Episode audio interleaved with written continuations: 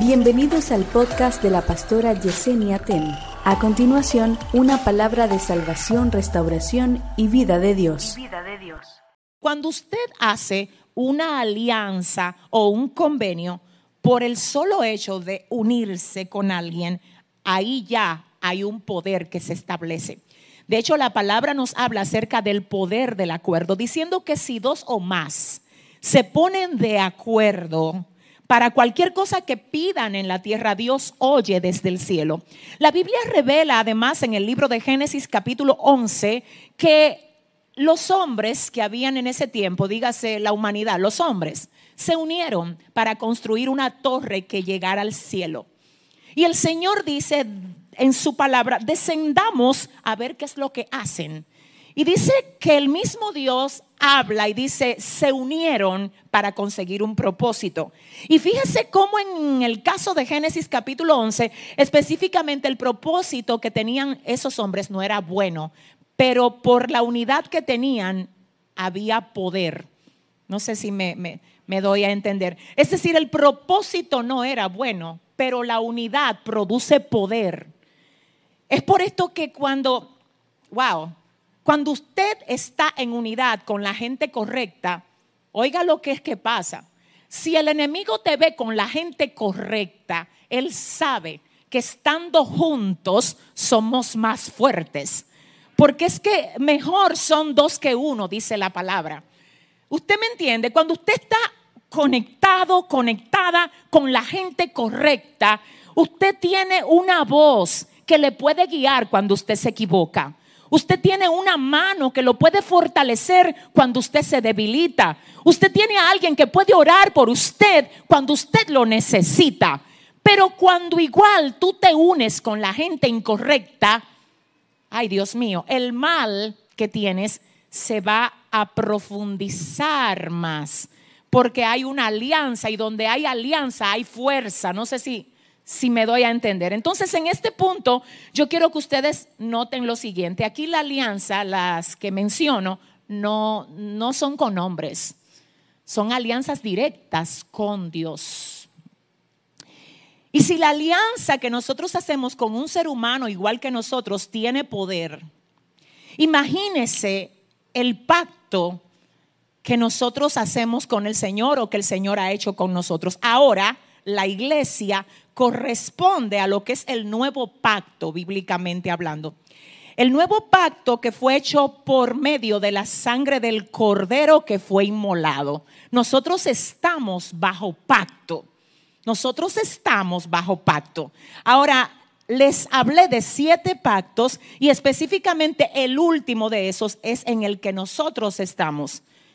Y en ese orden y para que entendamos lo serio de nuestra relación con Dios y el poder que tiene el hecho de nosotros estar aliados a Dios y Dios aliado a nosotros, yo quiero que usted solamente escuche cuatro de las características que tiene un pacto. ¿Cuántas?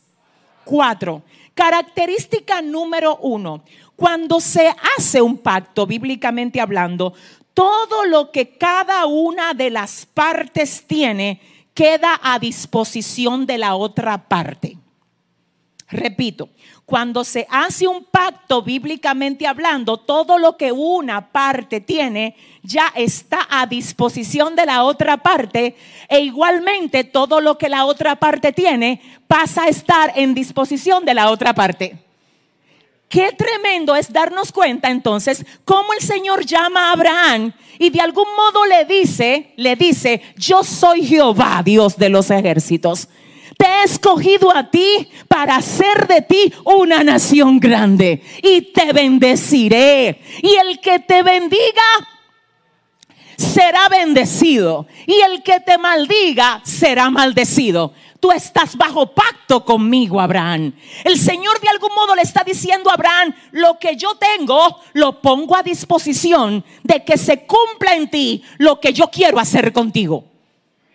Pero como es un pacto y son las dos partes que tienen que estar poniendo a disposición lo que cada una tiene, Esto no solamente se trataba de que Dios le dijera a Abraham, lo que yo tengo está a tu disposición para que se cumpla en ti lo que yo quiero hacer contigo. También se trataba de que Abraham tenía que poner su carta sobre la mesa. Porque el problema de nosotros es que nosotros queremos decir que estamos bajo pacto con el Señor, pero solo queremos recibir. Y en los pactos no solo se recibe, sino que también uno pone la parte de uno. En este cuadro es necesario que aclaremos esto. Cuando nosotros hablamos de entregar algo a Dios, como decíamos en la mañana, a Dios no le damos algo que Él primero no nos haya dado a nosotros. Es decir, no es que Dios me está pidiendo que yo le dé algo, porque yo no tengo nada que darle a Dios. Realmente cuando yo dispongo a entregar algo a Dios, yo no le estoy dando, yo le estoy devolviendo de lo que ya Él me dio a mí. Amén. Pero pasa aquí algo. Oiga lo que es que pasa. En el libro de Génesis capítulo 22, verso 22, dice la versión traducción del lenguaje actual. Algunos años después Dios quiso ver si Abraham lo obedecía. Así que lo llamó y le dijo, Abraham, quiero que me ofrezcas como sacrificio a Isaac, tu único hijo a quien tanto amas. Qué poderoso. Aquí hay algo muy especial para mí. Realmente sonaba alta la demanda de Dios para Abraham cuando le dice, quiero que me des a tu hijo, a tu único, al que tú amas. Pero fíjate cómo el Señor, sí, ciertamente le está poniendo una demanda alta. Abraham tenía otro hijo llamado Ismael y el Señor no le pidió a Ismael, le pidió a tu único, al que tú amas. ¿Por qué el Señor le llama único a Isaac? Cuando Abraham tenía a Ismael. Porque en términos de la posición del corazón, porque en términos de la posición del corazón, el Señor sabía que Abraham, la conexión que tenía con Isaac, no la tenía con Ismael. Así que ahí el Señor entra al corazón, como que lo escudriña, y le dice a Abraham, ya yo escudriñé tu corazón y quiero ver hasta dónde tú eres capaz de llegar por mí. Ya yo sé lo que a ti más te importa y quiero ver si yo te importo más que lo que más te importa. Santo. Ya yo vi a quien tú tienes de primero en tu vida y quiero saber si yo estoy primero que el primero que tú tienes en tu vida. Ay Dios, qué fácil. Qué fácil es decir, Dios, yo te amo. Y cuando nos toca ponerlo de primero, tambaleamos. Qué fácil es decir, yo estoy bajo pacto con Dios, pero solamente en la posición de dame, dame, dame. Y cuando el Señor te dice, entrégame, entrégame, entrégame, es como si tú fueras un mudo o como si tú no tuvieras movilidad. Eso no fue lo que pasó con Abraham. La Biblia dice que, oiga lo que dice, que Sara era estéril, que el Señor le dio a Abraham la oportunidad de tener a Isaac y luego le dice, dámelo.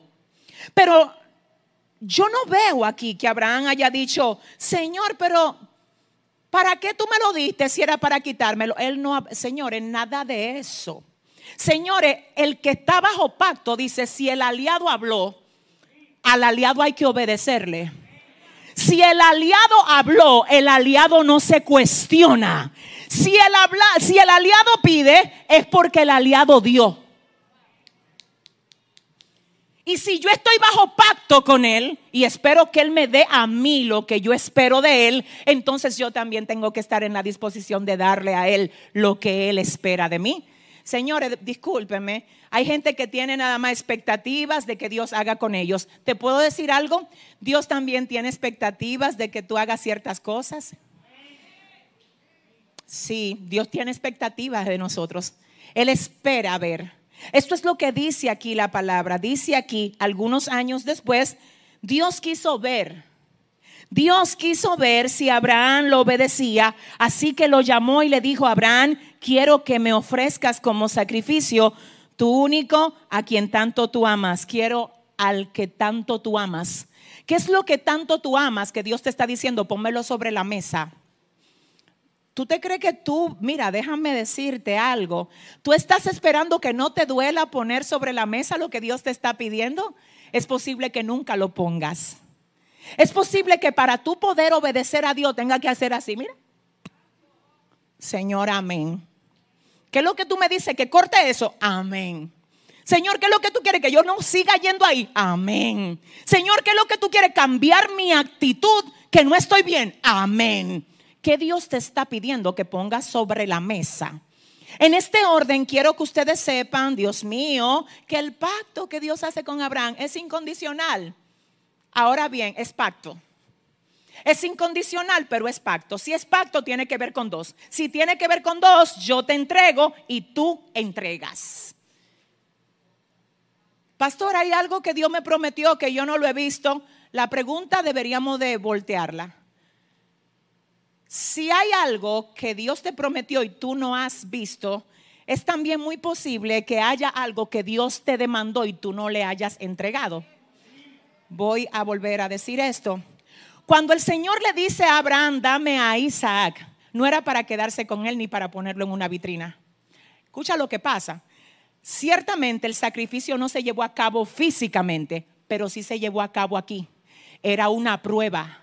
Dios no te está pidiendo algo que no tenga la intención de multiplicarlo, de llevarlo a lo próximo, de llevarlo a lo próximo. Escúchame. Así que lo que Dios te está diciendo, entrégame, no es porque Él lo necesita, es porque tú necesitas entregarlo.